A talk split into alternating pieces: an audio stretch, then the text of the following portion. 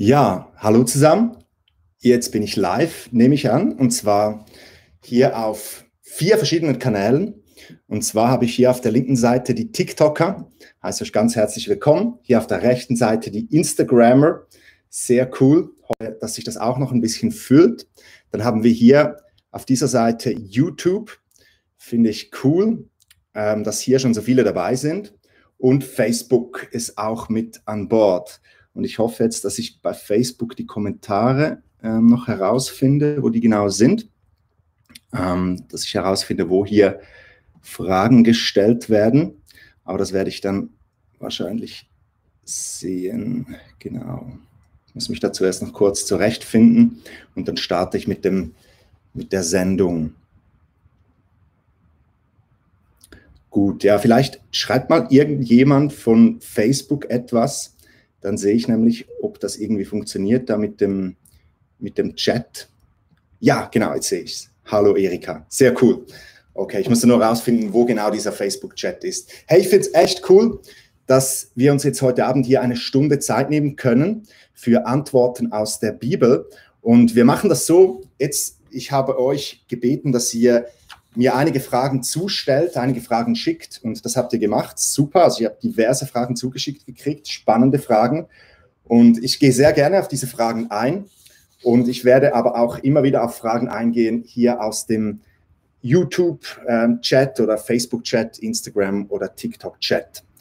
Genau, und ihr dürft mir also jederzeit Fragen stellen. Aber seid bitte nicht beleidigt, wenn ich irgendwie eine Frage nicht beantworte oder nicht sehe. Ich habe zum Beispiel nach der, nach der letzten Live-Sendung war jemand echt getroffen und hat mir geschrieben, ob ich irgendwie was gegen ihn hätte, weil ich seine Frage nicht beantwortet habe. Aber das ist manchmal ein bisschen schwierig, all diese Fragen zu sehen und dann auch zu beantworten. Aber ich gebe mir die beste Mühe. Ja, also, ich fange einfach mal ganz munter ähm, drauf los an. Ähm, die Lili Fee, die hat mir drei Fragen sogar geschickt und ich nehme einfach mal die erste von ihr. Sie hat geschrieben, wie schafft man es, seine Lieben für Jesus zu begeistern, wenn sie noch so weit weg von Jesus sind? Und ich finde das echt eine gute Frage. Ich denke, das ist, geht uns ja allen so. Wir Christen, wir sind dazu berufen, Zeugen von Jesus zu sein in der ganzen Welt, in unserem Umfeld, aber auch weit darüber hinaus. Jesus hat uns diesen Auftrag gegeben, kurz bevor er in den Himmel ging, hat er seinen Jüngern gesagt, ihr werdet meine Zeugen sein in Jerusalem, Samaria und auf der ganzen Welt.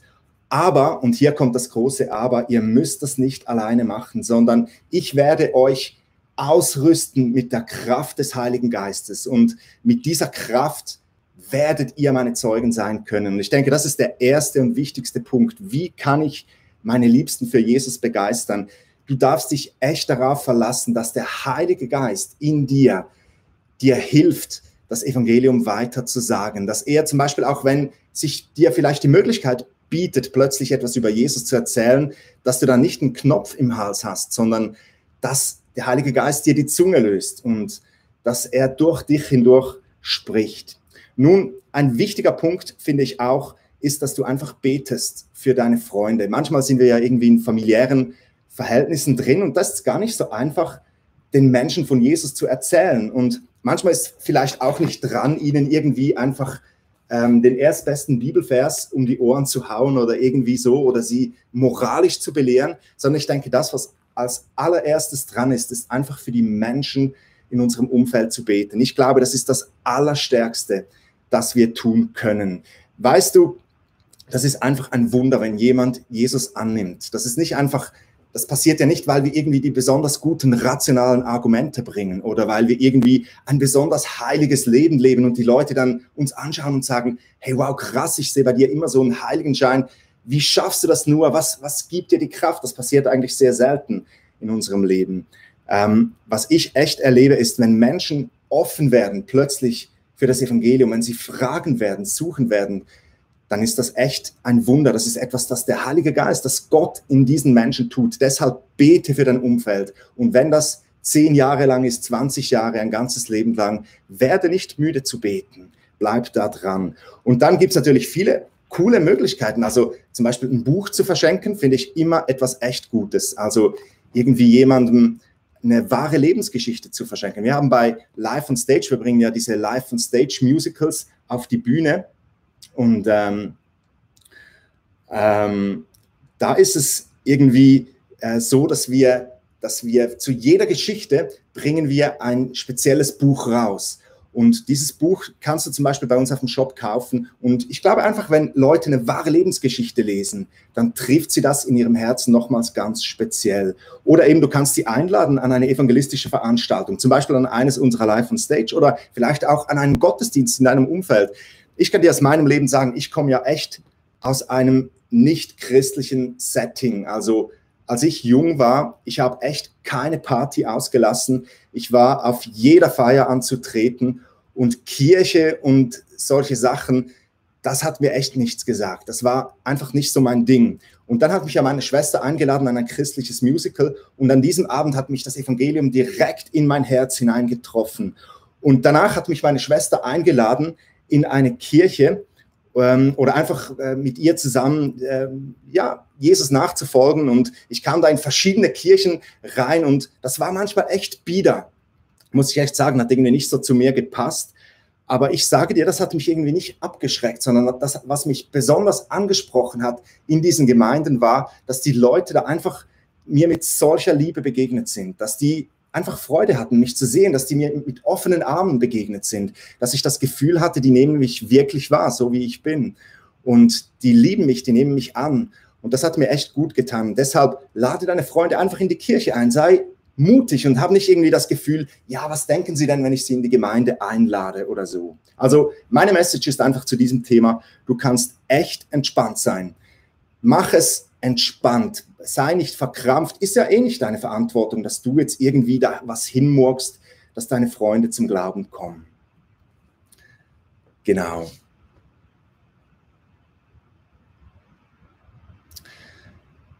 Ja, da ist eine gute Frage vom Tobias Braunschweiler auf YouTube. Tobias hat geschrieben, woher weiß ich, dass ich wiedergeboren bin? Hm, ist eine gute Frage. Ich hab, hab da irgendwie kommt mir die bekannt vor. Ich habe das Gefühl, die war irgendwie, irgendwie schon letztes Mal gestellt worden. Ja, ist eine gute Frage. Wie weißt du, dass du wiedergeboren bist? Ich glaube, das weißt du einfach. Wenn du wiedergeboren bist, dann weißt du das. Jesus sagt ja hier in der Bibel im, im äh, Johannesevangelium, wir können das mal miteinander aufschlagen, wenn du auch eine Bibel hast. Ich werde jetzt immer mal wieder auch aus der Bibel zitieren.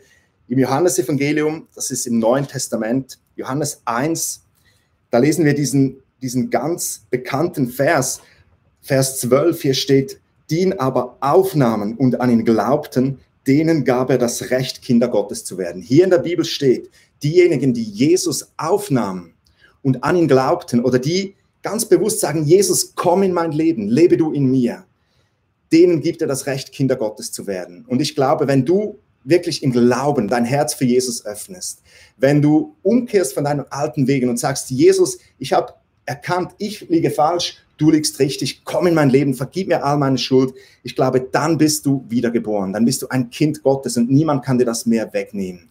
So, ich glaube einfach, erstens mal ist es nicht so kompliziert, wie wir manchmal denken, und zweitens glaube ich, du spürst das, wenn du von neuem geboren bist. Darf ein Christ sich impfen lassen? Naja, also ich denke, da fragst du am besten Jesus selbst, was er dir dazu sagt. Also ich persönlich, ich werde mich impfen lassen, kann ich so sagen, weil ich wurde schon diverse Mal für alle möglichen Dinge geimpft. Ich war viel in verschiedenen Ländern unterwegs, ähm, in Drittweltländern auch, in Afrika, in Asien war ich viel unterwegs. Und da gibt es einfach diverse Länder, da kommst du nur rein mit einer Impfung. Äh, gewisse Impfungen musst du da teilweise haben. Und das war für mich eigentlich schon immer klar. Und jetzt bei Corona habe ich mir noch gar nicht überlegt, weil bis jetzt gibt es ja noch, ähm, ich würde mich jetzt nicht impfen lassen, wenn das nicht nötig wäre. Also wenn ich frei reisen könnte, aber wenn jemand mir sagt, nee, du kannst nicht mehr reisen und das Evangelium verkünden, dann würde ich mich impfen lassen, weil selbst wenn das jetzt etwas ist, was schlussendlich noch zu wenig ausgereift ist und meinem Körper irgendwie vielleicht schaden würde, weißt du, ich glaube sowieso, unser Körper, das ist eher so ein temporäres Zelt. Also ich glaube, wir sind hier einfach, das ist nicht unsere feste Bleibe. Das ist nicht das Haus, das wir für die Ewigkeit bauen, unser Körper, sondern unser Körper, das ist ein Zelt. Und ich glaube, wir werden einen neuen Körper kriegen. Das sagt uns die Bibel. Und wir werden auferstehen mit Jesus zusammen. Deshalb, ich setze meinen Körper eigentlich relativ entspannt ein, was solche Sachen anbelangt. Genau, aber ich denke, da kann man verschiedene Meinungen sein. Am besten, liebe Huta Nicole, fragst du einfach Jesus mal selbst, was er denn dir sagt. Gut, ich gehe mal weiter. Ähm, Fragen, die hier noch gestellt wurden im Vorfeld. Sieht man seine Lieben im Himmel wieder und ist man dort für immer mit ihnen zusammen? Das hat auch Lilife gefragt. Hey, ja, glaube ich voll. Also, was ich glaube und was die Bibel mir sagt, ist, dass, wie ich das soeben gesagt habe, dass wir hier auf dieser Erde nur, das ist, wir sind hier nur zu Gast. Und irgendwann einmal werden wir auferstehen, dann kommt das jüngste Gericht, so sagt es die Bibel.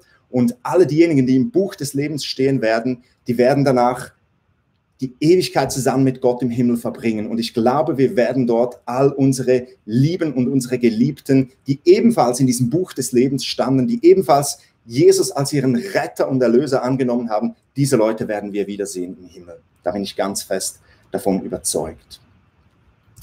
Gut, ich schaue mal, ob hier zum Beispiel auf TikTok noch irgendeine Frage gekommen ist, die ich beantworten könnte. Kannst du die Hamster Gang begrüßen? Selbstverständlich. Hallo Hamster Gang. Ähm, wir sind ja die Rabbits. Ich weiß nicht, ob ihr das wisst. Also äh, unsere Familie, wir sind die Rabbit Gang. Ähm, das kommt daher, wir heißen ja Hessler zum Nachnamen und von daher, ja, wir sind die Rabbits. Also Rabbits grüßen die Hamster. Sehr cool. Genau. Schau mal auf TikTok, ob hier, äh, auf Instagram hier, ob noch was gekommen ist. Mhm. Ähm, schaut nicht nach Fragen aus. Gut, und dann auf Facebook, oh, hier kam noch einiges. Ne? darf ein Christ auf Party gehen? Erika Floyd, was, du, ein Christ muss auf Partys gehen. Also das ist meine ganz große Überzeugung. Jesus, der war ständig auf Partys. Ist dir das bewusst? Also habe ich gerade kürzlich gelesen im Matthäusevangelium, da steht geschrieben, dass Jesus eigentlich, der wurde sogar kritisiert dafür, dass der nonstop auf Partys rumgehangen ist. Die Pharisäer haben, haben ihm gesagt, hey, it, ähm, dein, der Jesus, der säuft nur, der hängt mit den Säufern rum und mit den Fressern. Und weißt du, was hat Jesus darauf geantwortet? Der hat gesagt, hey Leute, die krank, äh, die Gesunden, die brauchen keinen Arzt. Die Kranken brauchen einen Arzt. Ich bin gekommen, um die Menschen zu suchen und zu retten, die verloren sind. Jesus ist ganz bewusst mit allen Menschen abgehangen und zwar auch ganz besonders mit diesen Menschen, die verloren waren, die ohne Hoffnung waren, die keine Perspektive hatten in ihrem Leben. Genau mit diesen Leuten war Jesus zusammen. Und ich glaube, es ist unsere Berufung als Christen, auch mit diesen Leuten zusammen zu sein, dorthin zu gehen, wo sich diese Menschen aufhalten. Wir müssen echt keine Berührungsängste mit dieser Welt haben. Da bin ich ganz fest davon überzeugt. Brauchen wir nicht. Weißt du, wichtig in dieser ganzen Geschichte ist einfach, dass wir uns bewusst sind, wir leben in dieser Welt, aber wir sind nicht von dieser Welt. Oder ich habe mal, jemand hat das mal irgendwie so in einem guten Beispiel gebracht. Er hat gesagt, wir als Gemeinde, als Christen, wir sind ein Rettungsschiff. Und das Rettungsschiff, das ist im Wasser. Das ist, das schwimmt auf dem Wasser. Und wichtig ist einfach, dass irgendwie das Wasser nicht ins Schiff reinkommt und dass du dann sinkst. Also wichtig ist, dass wir in dieser Welt leben, keine Berührungsängste haben, aber dass wir trotzdem einen heiligen Lebensstil leben, so dass wir uns ja, dass wir versuchen, geheiligt zu leben und so zu leben, wie es Gott gefällt. Ich denke, und diese Spannung auszuhalten, die gibt es in dieser Welt. Darf ein Christ auf Partys gehen? Er muss. Mhm.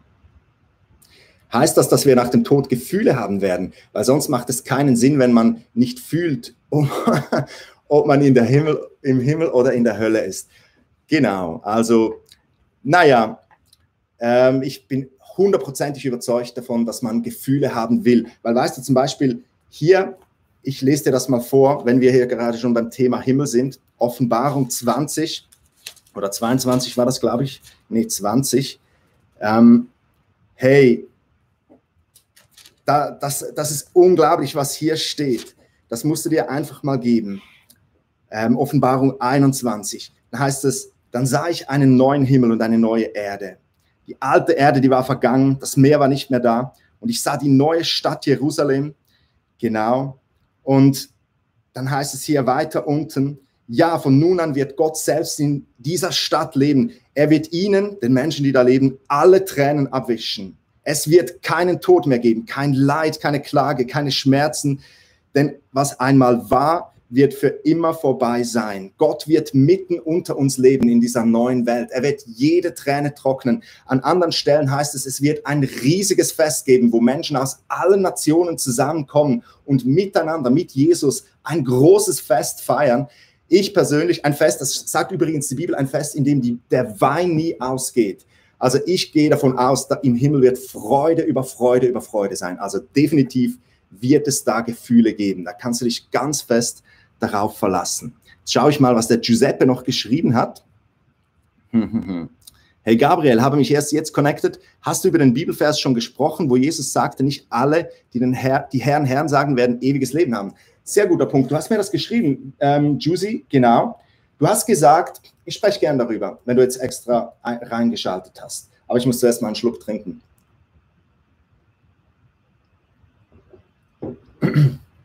Genau.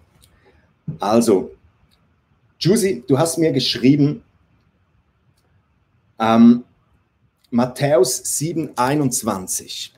Das ist auch im Neuen Testament. Matthäus, das ist eigentlich die Biografie von Jesus. Also das heißt, die Bibel, die besteht ja aus ganz vielen verschiedenen Büchern und die wurden alle von unterschiedlichen Leuten geschrieben, aber von Gott inspiriert. Und Matthäus, das ist die Biografie von Jesus. Also das, das hat ein Jünger von Jesus, hat das geschrieben, ein, der Evangelist Matthäus. Und wir lesen jetzt das hier mal, was da steht. Matthäus 7, 21. Ja, das ist dieser bekannte Abschnitt, wo Jesus, oh, das ist echt ein krasser Abschnitt. Da sagt Jesus, nicht wer mich dauernd Herr, Herr nennt, wird in Gottes himmlisches Reich kommen, sondern wer den Willen meines Vaters im Himmel tut. Am Tag des Gerichts werden viele zu mir sagen, aber Herr, wir haben doch in deinem Auftrag prophetisch geredet. Herr, wir haben doch in deinem Namen Dämonen ausgetrieben und viele Wunder vollbracht. Aber ich werde ihnen entgegnen, ich habe euch nie gekannt. Ihr habt meine Gebote mit Füßen getreten, darum geht mir aus den Augen. Und der Chusi, der schreibt hier, dieser Vers, der macht mir manchmal Angst, er macht mich traurig und nachdenklich. Wie ist deine Meinung dazu, deine Ansicht? Schau, meine Ansicht dazu ist so. Jesus sagt hier ja, das ist echt ein radikaler Vers. Er sagt, am jüngsten Gericht werden viele Leute vor dieses Gericht kommen, die werden sagen, hey, wir sind doch Christen. Wir haben prophetisch geredet. Wir haben Kranke geheilt im Namen von Jesus. Wir haben gepredigt im Namen von Jesus. Aber Jesus wird zu diesen Leuten sagen, ich habe euch nie gekannt.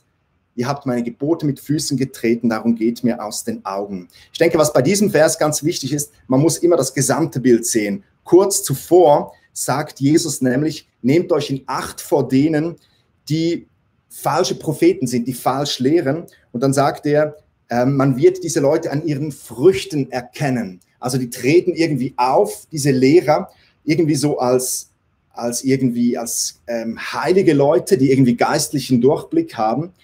Aber es sind falsche Propheten. Und dann hat Jesus gesagt, und diese Leute werdet ihr an ihren Früchten erkennen. Also das bedeutet, ihr werdet, schaut ihr Leben an. Schaut, was die machen. Schaut, was aus ihrem Leben wird. Kommen Menschen zum Glauben.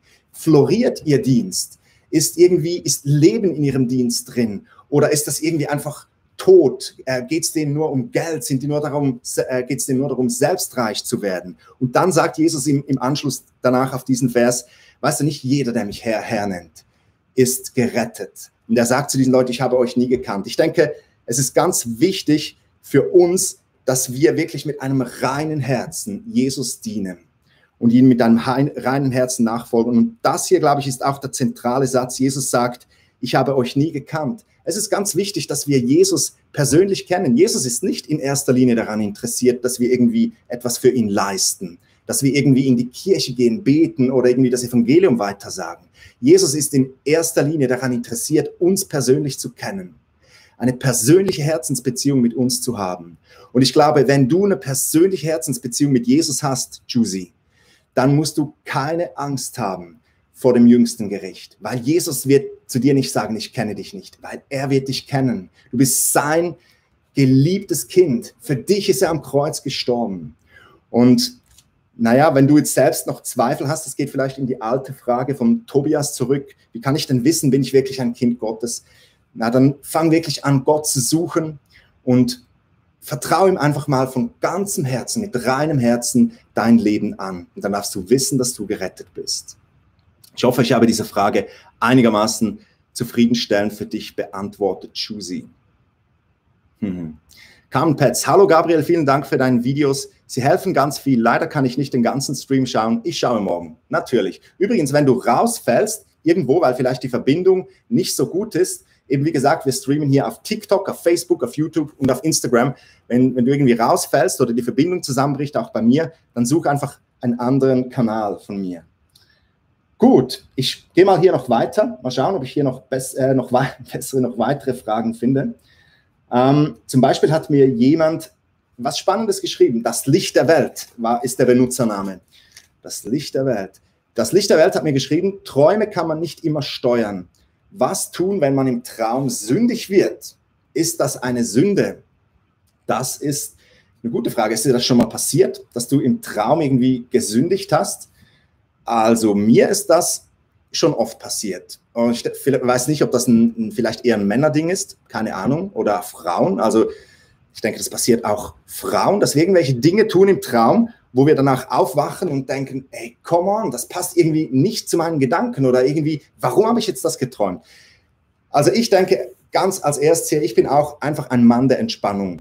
Ich, ich sage, wenn du Jesus in deinem Herzen hast, dann musst du dich, dann brauchst du kein schlechtes Gewissen zu haben wegen sowas. Dann kannst du sagen, Herr Jesus, boah, was auch immer das jetzt war heute Nacht, bitte nimm das von mir weg, vergib mir ähm, und dann geh weiter. Jesus hat für deine Schuld bezahlt. In Römer 8.1 lese ich gerne mit euch. Das ist ganz ein zentraler Vers. Römer 8.1. Römerbrief. Diejenigen, ähm, die die Bibel kennen, die kommt, der kommt gleich nach der Apostelgeschichte. In Römer 8, nicht 1, genau, Entschuldigung, Römer 8, da steht geschrieben, wer nun mit Jesus Christus verbunden ist, wird von Gott nicht mehr verurteilt.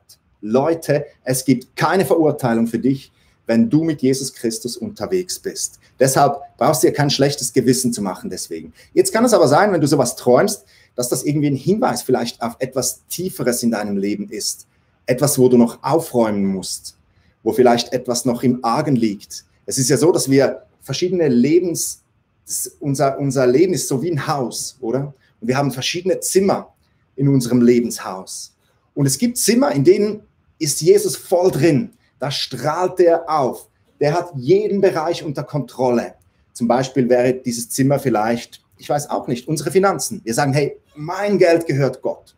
Alles gehört Gott. Da ist wirklich, da ist nichts im Dunkeln, im, im Argen. Und dann gibt es vielleicht Zimmer, wo wir Jesus noch nicht so die Kontrolle über unser Leben gegeben haben. Vielleicht die Sexualität, vielleicht unser Schlafzimmer. Und wir haben Jesus noch nicht eingeladen in unser Schlafzimmer. Und da passieren vielleicht noch Dinge, die noch nicht so gut sind. Und dann kann zum Beispiel so ein Traum, wo du dich im Traum vielleicht versündigst gegen Gott oder vielleicht Ehebruchs be be begehst im Traum oder irgendwie sowas, kann so ein Traum ein Hinweis darauf sein, dass du hier noch aufräumen musst in deinem Leben. Könnte ich mir vorstellen.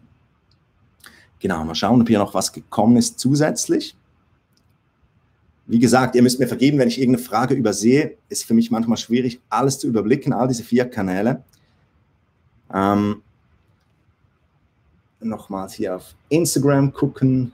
Das ist auch nicht so, nicht so ähm, übersichtlich. Und nochmals TikTok. Die TikToker sind noch ein bisschen ruhig hier. Hm.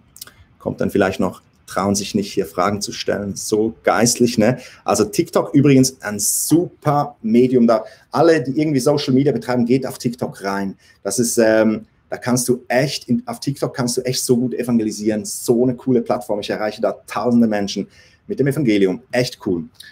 Ja, also, ähm, nächste Frage. Cozy Beliefs hat, hat was Cooles geschrieben passt zu dem Thema, das ich auch heute übrigens in meinen Stories gebracht habe.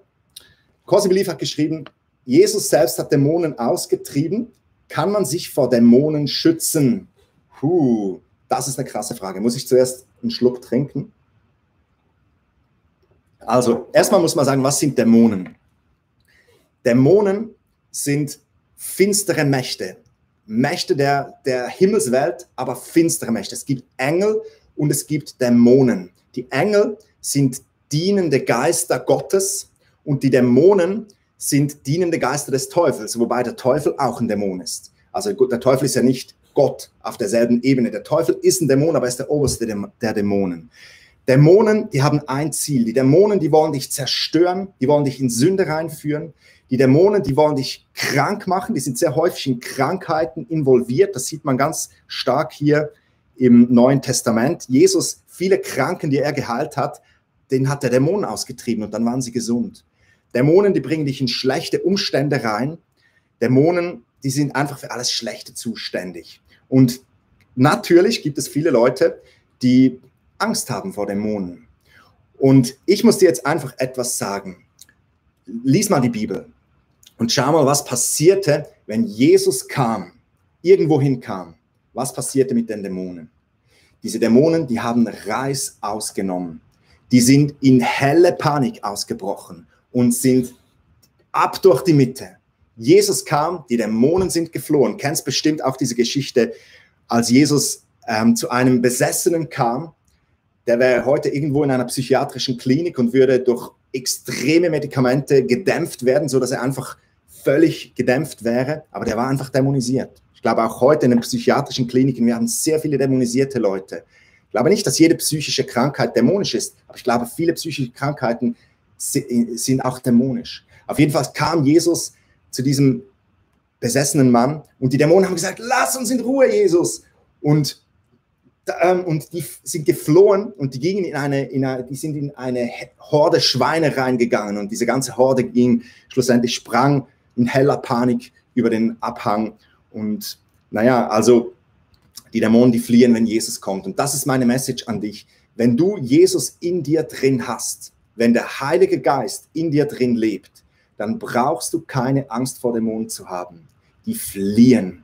Und wenn du jetzt zum Beispiel eine dämonische Begegnung hast, ich denke gerade Menschen, die sich vielleicht mal auf irgendwelche okkulten Dinge eingelassen haben. Vielleicht hast du mal irgendwie Gläserrücken gemacht oder du hast vielleicht mal irgendwie, ich weiß auch nicht, ähm, Wahrsagerei, bist zu einem Wahrsager gegangen oder hast äh, pen, äh, gependelt oder irgendwie all diese Dinge dann kann es manchmal sein, dass Dämonen uns wieder begegnen, dass Dämonen uns quälen. Vielleicht begegnen dir Dämonen in der Nacht. Ich habe sogar von, von Menschen gehört, die wurden vergewaltigt von Dämonen in der Nacht. Oder die werden einfach immer wieder heimgesucht und, und verängstigt. Dämonen, die sind Spezialisten darin, Menschen zu verängstigen.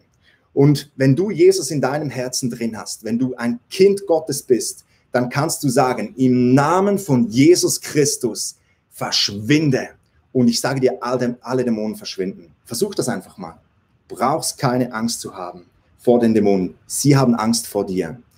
Es ist so, das muss ich jetzt bekennen. Ich habe eine echte, also ich habe Spinnen nicht so gerne, muss ich vielleicht sagen. Meine Frau sagt, ich habe Angst vor Spinnen. Naja, kann sein. Also ich habe Angst vor Spinnen, ich gebe es zu. Ich hasse Spinnen von ganzem Herzen. Und weißt du, aber die Realität ist doch die, die Spinnen, die haben eigentlich Angst vor mir. Nur irgendwie ist das noch nicht bis in meinen Kopf durchgedrungen. Aber eigentlich ist es doch so. Also die Spinne, wenn die mich sieht, dann bricht die in helle Panik aus und will einfach nur weg. Aber bei mir ist es genauso. Wenn ich die Spinne sehe, dann muss ich meine Frau rufen, ne? ähm, damit sie die wegmacht. Und ich denke, bei den Dämonen ist es genau dasselbe. Äh, wir müssen hier einen Mind-Changer machen. Also es, die haben Angst vor dir. Gut, schau mal, ob noch was reingekommen ist. Multitasking, genau.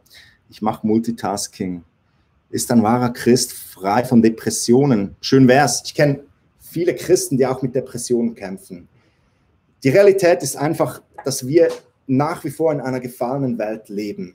Und, und äh, ich glaube, auch wir Christen, wir kämpfen mit all diesem Leid, das hier auf dieser Welt geschieht. Ist einfach so.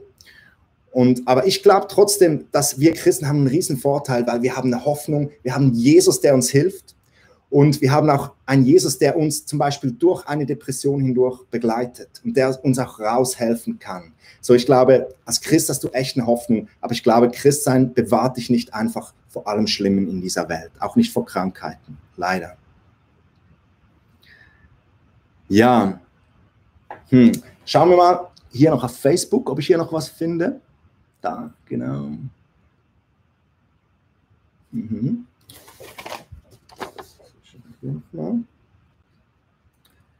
Gut. Ähm, Micha hat was Spannendes geschrieben. Micha, das finde ich echt eine gute Frage. Micha hat gesagt, ich soll mal Markus 4,11 anschauen. Ähm, und da gehen wir jetzt mal schnell hin. Markus 4,11 ist eine spannende Bibelstelle. Und zwar haben wir die hier.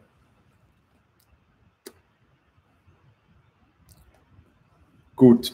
Und hier ist, hat er gesagt, hier ähm, vielleicht diejenigen von euch, die die Bibel ein bisschen besser kennen, Jesus hat immer in Gleichnissen geredet. Der hat immer Beispiele erzählt. Und finde ich echt cool, diese Beispiele, die haben uns echt, die treffen uns häufig direkt in unser Herz rein. Zum Beispiel das Beispiel vom verlorenen Sohn oder das Beispiel vom verlorenen Schaf oder all diese Geschichten, die du vielleicht noch von der Sonntagsschule kennst.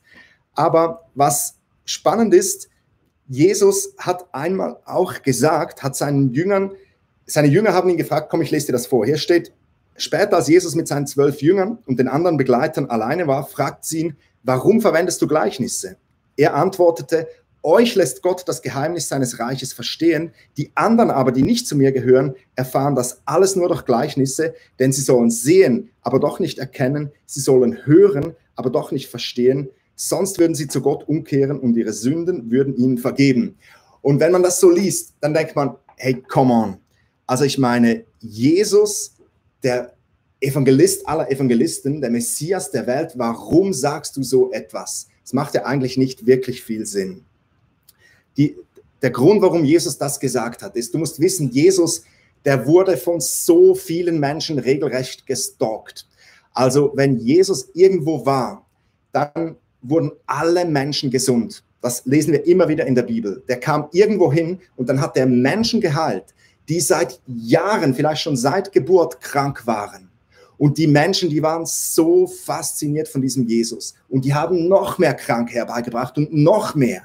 Und von allen Dörfern sind die herzugekommen und haben Jesus belagert. Einmal, da wurde er sogar so belagert, dass er auf ein Schiff gehen musste und von einem Schiff aus predigen musste.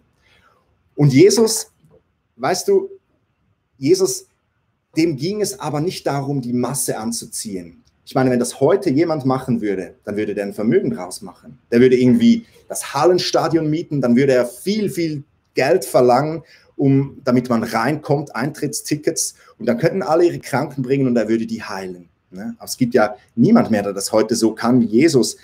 Aber das wäre also, das wäre ein Riesenspektakel. Aber Jesus, der war zu keiner Zeit am Spektakel interessiert. Der war am einzelnen Menschen interessiert. Er war an, nämlich an dem Menschen interessiert, dem es nicht einfach nur am, um das Spektakel ging, sondern dem es darum ging, in die Tiefe zu graben, dem es darum ging, mehr zu wissen von diesem Jesus. Der sagte, ich bin unzufrieden mit meinem Leben. Ich weiß, du bist der Messias. Ich will gerettet werden. Darum ging es Jesus. Und deshalb hat Jesus eigentlich, wenn er Gleichnisse erzählt hat, hat er die Menschen wie in zwei Gruppen geteilt. Nämlich in die Gruppe, die gesagt hat, hey, das verstehen wir nicht. Und die dann Jesus nachgingen und sagten, Jesus, erklär uns das. Seine Jünger haben das getan. Sie gingen zu ihm und sagten, Jesus, wir checken es nicht, erklär es uns nochmals. Und dann hat er ihnen das nochmal erklärt. Und dann die andere Gruppe, die einfach nur das Spektakel wollte, an denen war Jesus eigentlich nicht interessiert. Er ist an dir interessiert, wenn du bereit bist, wenn du, wenn du sagst, ich möchte dir nachfolgen, ich, ich, ich möchte mehr vom Leben. Jesus will nicht einfach die große Masse, die irgendwie so ein bisschen oberflächlich ihm nachfolgt. Er will dich mit Haut und Haaren. Das glaube ich ganz fest. Er ist an jedem Menschen interessiert. Darfst mich nicht falsch verstehen. Aber er möchte, dass jeder Mensch ihm mit Haut und Haaren ganz nachfolgt. So eine wichtige Frage, finde ich. Hier hat auch noch jemand was Spannendes geschrieben, PP, was auch immer das heißt für ein, für für ein Name. Ähm, sollte ich den Sabbat halten? Was ist der Sabbat? Der Sabbat, ich habe gerade heute mit einem Mann darüber gesprochen, echt eine spannende Frage. Der Sabbat ist eigentlich der Sonntag, wenn du so willst, oder der Samstag oder was auch immer. Du musst wissen, Gott hat die Welt in sieben Tagen geschaffen. Nee, in sechs. Er hat die Welt in sechs Tagen geschaffen. Daran glaube ich ganz felsenfest. Die Bibel sagt mir das und ich glaube an einen Gott, der Himmel und Erde geschaffen hat. Ich glaube an einen Gott, der alle Naturgesetze geschaffen hat. Ich glaube an einen Gott, der die Naturgesetze außer Kraft setzen will, wenn er das will. Er kann das Meer teilen, er kann auf dem Wasser gehen. Das ist unser Gott. Und unser Gott kann auch die Erde in sieben Tagen erschaffen. Aber das ist gar nicht das Thema heute. Auf jeden Fall, Gott hat die Erde geschaffen, sechs Tage. Und dann am siebten Tag hat er geruht, heißt es hier. Und jetzt kommt die ganze Bibel durch, kommt das immer wieder, dass Jesus sagt, äh, dass Gott sagt, mir ist das so wichtig, dass ihr Menschen das genau gleich macht, dass ihr sechs Tage arbeitet und dass ihr dann den siebten Tag euch entspannt und dass ihr diesen Tag dann nicht einfach verblödet mit Netflix, sondern dass ihr an diesem Tag euch Zeit nehmt, um euren Blick nach oben zu richten, um euch auf mich auszurichten, euch wieder, euch wieder zu justieren, um mich anzubeten. Und jetzt gibt es Leute, ich kenne zum Beispiel solche Leute, die sagen, der Sabbat, also der, der Sonntag, der muss am Samstag sein, weil bei den Juden war ja der Sabbat am Samstag. Und die Christen, die feiern den Sabbat ja am Sonntag. Ich glaube, es spielt gar keine Rolle, wann du den Sonntag feierst. Es ist einfach wichtig, dass du sechs Tage arbeitest und einen Tag frei machst. Das ist, da ist ein echter Segen drauf. Ich habe gerade kürzlich ein Buch gelesen, jetzt im, im Urlaub, in den Skiferien, habe ich ein, ein, Buch gelesen von, ähm, die, haben, die haben, das ist schon ein altes Buch, irgendwie aus dem 19. Jahrhundert, und die haben Wettrennen gemacht. Da war so eine Firma, die hat ihre Leute dazu gezwungen, sieben Tage zu arbeiten. Hat man früher noch gemacht. Ne? Und dann war da so ein Missionar und der hat immer gesagt, das dürft ihr nicht. Gott hat gesagt, wir dürfen nur sechs Tage arbeiten. Und den siebten sollen wir Gott ehren, wir sollen ruhen. Und die haben gesagt, nee, das ist nicht wirtschaftlich. Das können wir nicht machen. Und dann hat dieser Missionar, der hat gesagt, okay, lass uns ein Wettrennen machen. Und er hat sich selber Arbeiter angestellt und die haben dann über mehrere Jahre Wett, ein Wettrennen gemacht im Arbeiten. Und ich sage dir, derjenige, der sechs Tage gearbeitet hat und dann seine Arbeiter einen Tag ruhen hat lassen, der hat diese Leute, die sieben Tage durchgearbeitet haben, mit Meilen abgehängt in der Arbeit. So dass schlussendlich selbst diese große weltliche Firma erkannt hat, hey, das ist offensichtlich ein Segen drauf. Und ich glaube, das ist auch bei dir so. Ich glaube, zum Beispiel, wenn wir über Depression oder Burnout sprechen, ich glaube, das ist eine Möglichkeit, wie du dich auch schützen kannst vor einem Burnout, indem du ganz bewusst den Sabbat, den, den Ruhetag pro Woche hältst. Gleichzeitig glaube ich nicht, ehrlich gesagt, dass wenn du das mal nicht machst, dass du in die Hölle kommst. Einfach nur, weil es vielleicht auch Leute gibt, die das glauben.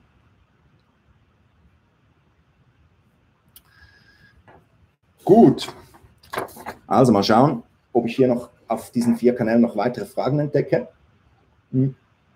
Wie gesagt, ich kann nicht alle Fragen beantworten.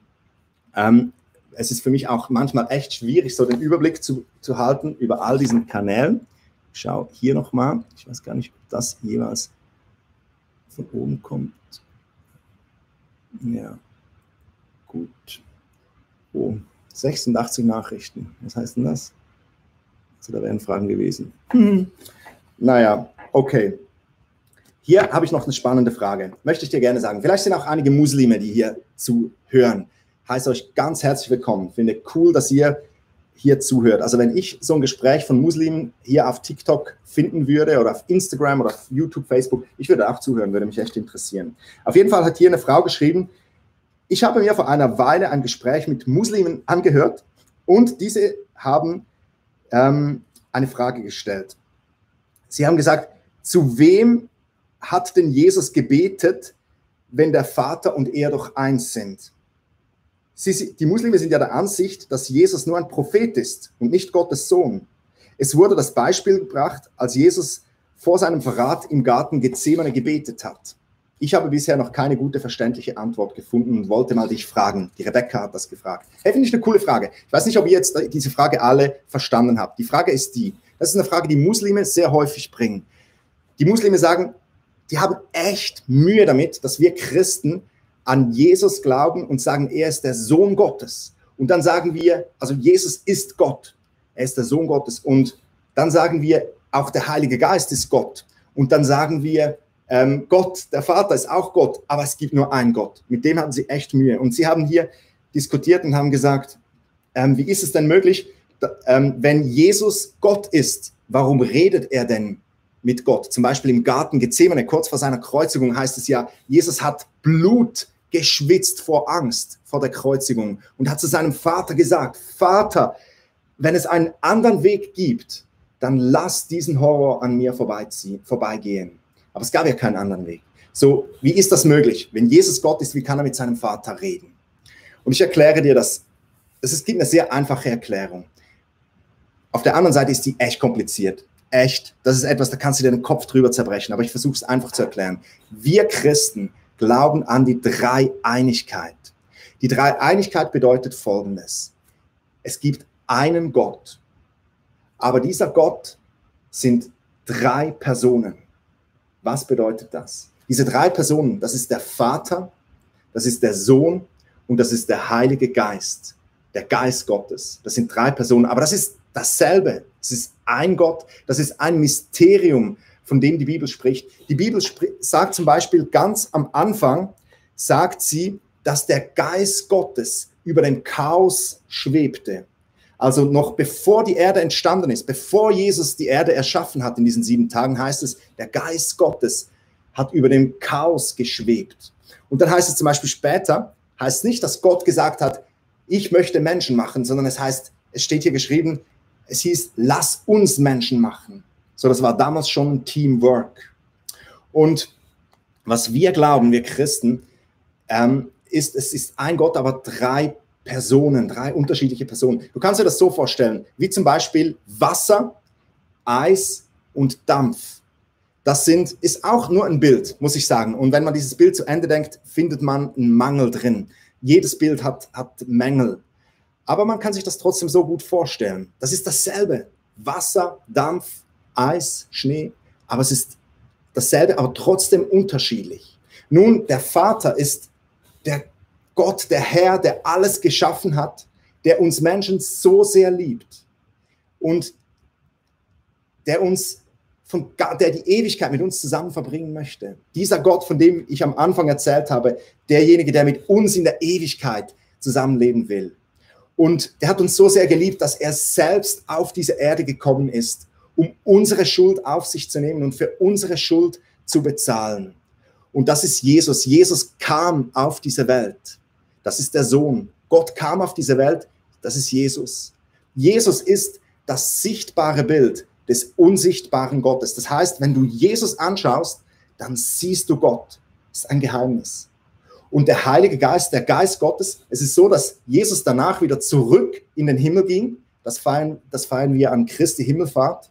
Und dann hat er gesagt, uns Christen hat er gesagt, ich lasse euch nicht alleine zurück, sondern ich sende euch meinen Geist. Und dann kam dieser Geist, das ist der Geist Gottes, das ist Gott, der in uns lebt. Derselbe Gott, der Heilige Geist ist Gott, ist nicht ein Unter Untergott, irgendwie so ein Underdog oder so. Der Heilige Geist ist Gott. Und, aber es ist Gott, der in uns drin lebt. So, wir Christen, Gott lebt in uns. Wir müssen nicht mehr irgendwo in eine Kirche reingehen, in einen Tempel reingehen oder irgendwie uns zuerst geistlich waschen oder irgendwie so, bevor wir so nahe dran sind mit Gott. Ne? So nahe dran. Wir sind mit Gott vereint. Gott lebt in uns drin. Das ist das Coolste, das es gibt, das sage ich dir. Und so ist das zu erklären. Warum? Also die Antwort, warum, wenn Muslime fragen, warum, dass Jesus mit seinem Vater lebt. Der war so connected mit seinem Vater. Kannst auch mal eine Story übrigens noch schauen. Ich habe gerade heute eine Story zu diesem Thema gemacht, ähm, ohne dass ich deine Frage schon gesehen habe. hey, oh, das ist eine Frage. Also Radosch, ähm, du fragst mich, wenn man Sex mit mehreren Partnern hat, soll man verdammt sein. Warum? Dann sind ja die meisten verdammt. Die meisten sind geschieden und hatten mit vielen Sex. Ich glaube, du hast es falsch verstanden. Weißt du, alle Menschen sind verdammt. Das ist jetzt eine mega krasse Aussage. Heute Morgen habe ich das gerade gehört in der Predigt, als ich Sport gemacht habe. Ich mache am Morgen immer so Übungen, äh, Liegestützen und alles. Und ich nutze diese Zeit, ähm, während ich irgendwie da keuche und, und schnaufe, nutze ich, dass ich jeweils coole Predigten schaue. Und ich habe heute eine Predigt geschaut und da hat der Prediger etwas sehr Spannendes gesagt. Der hat gesagt, das Evangelium, das ist ja die gute Nachricht, the good news, oder? Die gute Nachricht des Evangeliums. Aber für eine gute Nachricht braucht es immer auch zuerst eine schlechte Nachricht, weil sonst brauchst du ja keine gute Nachricht. Und die schlechte Nachricht in der Bibel ist, wir Menschen, wir haben alle gesündigt. Alle. Da gibt es keine Ausnahme. Ich sage dir, du findest auf diesem ganzen Erdball keine einzige Person, die ohne Sünde ist. Nicht Mutter Teresa, nicht der Papst, nicht irgendein superheiliger Imam oder irgendwie sonst was. Wir Menschen alle, wir haben alle gesündigt. Und wir sind, haben es alle nicht verdient, in den Himmel zu kommen. Wir alle sind verdammt. Nicht nur diejenigen, die irgendwie in diesem fünften Gebot gefallen sind oder die irgendwie die Ehe gebrochen haben oder die gestohlen haben. Es gibt ja diese zehn Gebote, kennst du bestimmt. Und ich habe gerade heute mit jemandem die zehn Gebote bin ich durchgegangen und schon beim ersten Gebot habe ich ihn gefragt, hast du hier, hast, du hier versagt? Und dann hat er gesagt, das erste Gebot ist ja, ähm, du sollst keine anderen Götter anbeten. Ich habe ihn gefragt, hast du in diesem Gebot versagt? Dann hat er gesagt, nee, nee, also ich habe nie in diesem Gebot versagt. Ich habe, ich habe irgendwie immer so innerlich Respekt hatte ich vor Gott. Ich hatte eine Buddha-Statue hatte ich nie zu Hause oder so. Ne? Und ich habe ihm dann gesagt, aber weißt du, es gibt noch andere Götter in unserer Welt. Zum Beispiel das Geld ist ein ganz großer Gott in unserer Zeit, der Mammon. Jesus hat gesagt, wir können nicht Gott und den Mammon anbeten. Hat er in Matthäus 6 oder 7 hat er das gesagt. So zum Beispiel, wir, ich denke, wir alle versagen schon beim ersten Gebot, jeder von uns. Und beim zweiten und beim dritten und beim vierten und beim fünften. Deshalb, das ist die schlechte Nachricht. Wir alle, wir sind verdammt. Aber die gute Nachricht ist, dass Jesus Christus auf diese Erde kam, um dich zu retten vor deiner Schuld, um für deine Sünden zu bezahlen, um dich von deiner Verdammung zu retten. Wenn du Jesus in dein Leben einlädst, dann wird dir all deine Schuld weggenommen dann wirst du zu einem neuen Menschen. Du wirst reingewaschen wie Schnee. Das, was vorher war, das ist vergessen. Etwas völlig Neues ist geworden, heißt es in der Bibel. Deshalb vertrau dein Leben Jesus an. Egal, ob du geschieden bist, ob du schon Sex mit vielen Leuten hattest, um auf diese Frage nochmal einzugehen. Das spielt in diesem Sinne alles gar nicht so eine Rolle. Wichtig ist, dass du Jesus in dein Leben einlädst, dass er dir vergibt und dass du dann anfängst so zu leben, wie Gott das uns in der Bibel sagt. Und wenn du dann wieder mal fällst, mal irgendeinen Mist baust oder so, dann kannst du aufstehen, zu Jesus Entschuldigung sagen und weitergehen. Jesus ist für dich gestorben. Genau. Jetzt schaue ich mal, ob ich hier noch irgendwelche Nachrichten entdecke.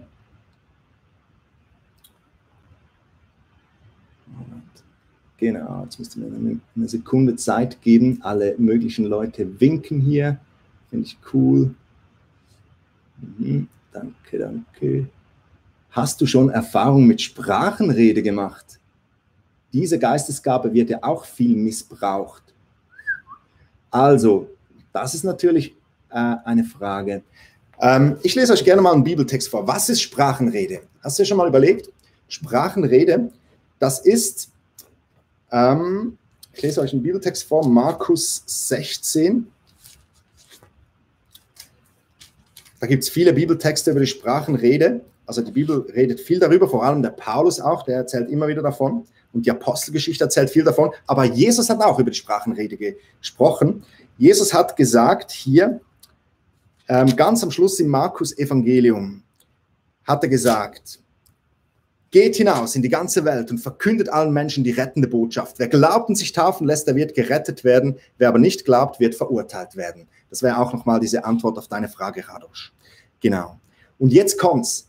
Die Glaubenden aber werde ich doch folgende Wunder bestätigen. In meinem Namen werden sie Dämonen austreiben und in unbekannten Sprachen reden. Gefährliche Schlangen und tödliches Gift werden ihnen nicht schaden und Kranke, denen sie die Hände auflegen, werden gesund. Nachdem Jesus das gesagt hatte, wurde er in den Himmel aufgenommen und nahm den Platz an Gottes rechter Seite ein. Die Jünger aber zogen hinaus und verkündeten überall die rettende Botschaft. Der Herr war mit ihnen und bestätigte ihr Wort durch die Zeichen seiner Macht. Genau. Also, Jesus sagt hier, wenn du glaubst, dann kriegst du einen Auftrag, rauszugehen und den Menschen das Evangelium zu erzählen, ein Zeuge zu sein in dieser Welt. Und Dazu wird Gott dich ausrüsten mit den unterschiedlichen Befähigungen und Begabungen. Mich erinnert das manchmal so ein bisschen an diese Science-Fiction-Filme oder so von diesen Superhelden. Äh, es gibt ja, ich weiß gar nicht mehr, wie die heißen, aber es gab mal so eine, eine, einen Film, ich habe schon lange keine solchen Filme mehr gesehen, aber wo irgendwie wo einfach so eine Gruppe zusammen war und jeder hatte so unterschiedliche Gaben und die haben sich dann so zusammen ergänzt, so übernatürliche Gaben. Und mich erinnert das ein bisschen an das, wir Christen sind eigentlich ziemlich ähnlich. Gott rüstet uns mit übernatürlichen Begabungen aus. Den einen gibt er die Begabung, prophetisch zu reden. Also das heißt, ja, die einen Christen, die haben echt eine krasse Begabung, Gottes Stimme über anderen Menschen zu hören. Also die sehen einen Menschen und sehen äh, und, und hören, was Gott über diesen Menschen zu ihnen sagt. Und dann können sie die brauchen. Das ist eine prophetische Gabe. Und da können sie die brauchen, um diese Menschen im Glauben zu ermutigen. Andere, die haben vielleicht die Gabe, ähm, Armen zu dienen. Die haben so ein Herz für Arme, das hat Gott ihnen in ihr Herz hineingelegt. Und der Pfarrer Sieber, der war zum Beispiel so einer in der Schweiz, ein bekannter, bekannter Pfarrer, der, der sich sehr um die Drogenabhängigen in Zürich gekümmert hat. Die Mutter Teresa, die hat ganz bestimmt die Geistesgabe der Barmherzigkeit gekriegt von Gott und so weiter. Und jeder kriegt verschiedene Gaben. Die Zungenrede, also die, die, die, äh, die, die Sprachenrede ist eine Gabe, die Gott uns schenkt, um uns geistlich aufzubauen. Dann gibt es die Gabe der, der Lehre. Gewisse Leute haben die Gaben zu lehren, also ähm, die Bibel ganz besonders gut zu verstehen und sie anderen so zu erklären, dass sie sie verstehen und so weiter. Das ist, sind alles Gaben. Jetzt gibt es Gaben, die alle Leute kriegen und gibt Gaben, die, ähm, die dann ganz spezielle mit deiner Berufung auch zusammenhängen. So, ich hoffe, das ein bisschen einfach erklärt. Gut. Also, was sagst du über Tattoos? Jetzt muss ich, komme ich langsam schon zum Schluss. Was sagst du über Tattoos? Also, ich zeige euch mal. Ähm, ich persönlich habe kein Tattoo. genau, nee, ich habe ich hab kein Tattoo. Echt nicht. Ich bin, ähm, weißt du, warum ich kein Tattoo habe? Ich weiß nicht, als ich jung war, ich bin ja jetzt doch schon 40 Jahre alt. Und als ich jünger war, war das irgendwie noch nicht so ein Thema. Man hat sich noch nicht so tätowiert. Wenn das ein Thema gewesen wäre, hätte ich mich garantiert tätowiert. Also ich wäre der Erste gewesen, der hier den Totenkopf und ähm, den hier hätte ich mir drauf tätowiert. Ich war wirklich ein wilder junger Mann. Ähm, aber das war bei, ich hatte auch kein Geld. Also ich habe mein Geld irgendwie in Drogen investiert und nicht in Tattoos. Ich habe, hatte einfach immer zu wenig. Aber es war eine wilde Zeit und ich habe und dann später habe ich mich bekehrt und dann war es irgendwie kein Thema mehr. Also ich hatte nie das Bedürfnis, irgendwie was. Aber das hat auch wahrscheinlich damit zu tun, dass ich sehr schmerzempfindlich bin. Ein Arzt hat mal zu mir gesagt, Sie haben ein sehr gutes Körperempfinden. Und damit wollte er äh, eigentlich so durch die Blume sagen, ich sei wehleidig. Und ich würde mich glaube ich, auch nicht tätowieren. Ich, ich hätte einfach Angst davor, irgendwie mir was unter die Haut stechen zu lassen. Und dann würde auch noch mein gesunder Menschenverstand mir sagen, wahrscheinlich würde ich es irgendwann mal bereuen. Aber ich denke, ist, wenn sich jemand tätowieren will, warum nicht? Also ich lese in der Bibel nirgends, dass wir uns nicht tätowieren dürfen. Es gibt eine einzige Stelle, die immer wieder alle bringen, alle Christen, ähm, aber die hat, was, die hat gar nichts mit Tätowieren zu tun. Das ist ein völlig anderer Kontext. Man muss die Bibel immer im Kontext lesen. Also man muss ähm, die Seite vorher und die Seite nachher auch noch lesen, nicht nur den einzelnen Vers. Und ich glaube, naja, also was, was ich aufpassen würde, ist, was ich sehr häufig sehe, wenn ich Leute sehe, die tätowiert sind, da sehe ich häufig dämonische Fratzen drauf. Und ich denke, das kann schon auch etwas sein, was du, ein Statement, das du in dein Leben reingibst. Also, wenn du dich tätowierst, wenn, dann würde ich zum Beispiel, würde ich irgendwie vielleicht Jesus tätowieren, weil ich 100, 100, 100%ig sicher bin, dass ich immer Fan sein werde von Jesus. Aber irgendwie sonst was, da wäre ich sehr vorsichtig. Aber das muss auch wieder jeder selbst wissen. Und wenn du dich fragst, ob du dich tätowieren sollst als Christ, dann frag doch einfach mal Gott. Und er wird es dir sagen, da bin ich fest davon überzeugt. Gut, jetzt beende ich das Gespräch. Wir waren jetzt eine Stunde lang online. Cool, dass ihr alle dabei wart. Echt cool. Ich fände es cool, ihr würdet ähm, auch auf meinen anderen in, äh, Kanälen mal vorbeischauen. Eben wie gesagt, ich bin auf Facebook, Instagram, YouTube und TikTok. Und abonniert die doch, diese Kanäle, und schaltet auch zum Beispiel auf YouTube die Benachrichtigung an, auch auf Facebook. Und ich werde immer mal wieder online gehen, unregelmäßig, einfach dann, wenn Gott mir das aufs Herz gibt, so jede zweite Woche. Das nächste Mal vielleicht wieder mit meiner Frau. Letztes Mal war ich ja mit Madeleine. Das war auch echt cool. Und ähm, ich werde weiterhin versuchen regelmäßig Videos zu machen. Und ich finde es cool, mit euch unterwegs zu sein. Ich möchte euch einfach ermutigen, gerade jetzt in dieser Corona-Zeit, wo wir drin sind, lasst den Kopf nicht hängen. weißt du, man soll den Kopf nicht hängen lassen, wenn einem das Wasser bis zum Hals steht. Das ist ganz wichtig. Und es gibt ja auch diesen Bibeltext, wo es heißt, wenn all diese Dinge geschehen, also wir sind ja jetzt in der Endzeit. Jemand hat noch über die Endzeit gefragt, beantworte ich dann ein anderes Mal, wäre noch ein längeres Thema. Wo stehen wir jetzt gerade in der Endzeit? Kann ich auch gerne mal darüber sprechen. Ähm, aber äh, ich glaube, wir stehen definitiv in der Endzeit, das ist unbestritten. Also seit Jesus gegangen ist, ist Endzeit und ich glaube, wir waren noch nie so nahe an dem Punkt, dass Jesus wiederkam. Ich glaube, er hat die Hand schon auf der Türklinke. Jesus kommt wieder. Und in dieser Zeit ist es wichtig, dass wir einfach den Kopf emporheben, dass wir uns freuen, dass wir uns bereit machen, dass er wiederkommt, dass wir wachsam sind, im Gebet wachsam bleiben, dass wir nüchtern bleiben, nicht einschlafen. Jesus kommt wieder, mach dich bereit. Hey, ich wünsche euch einen wunderschönen Abend. Bis zum nächsten Mal. Tschüss zusammen.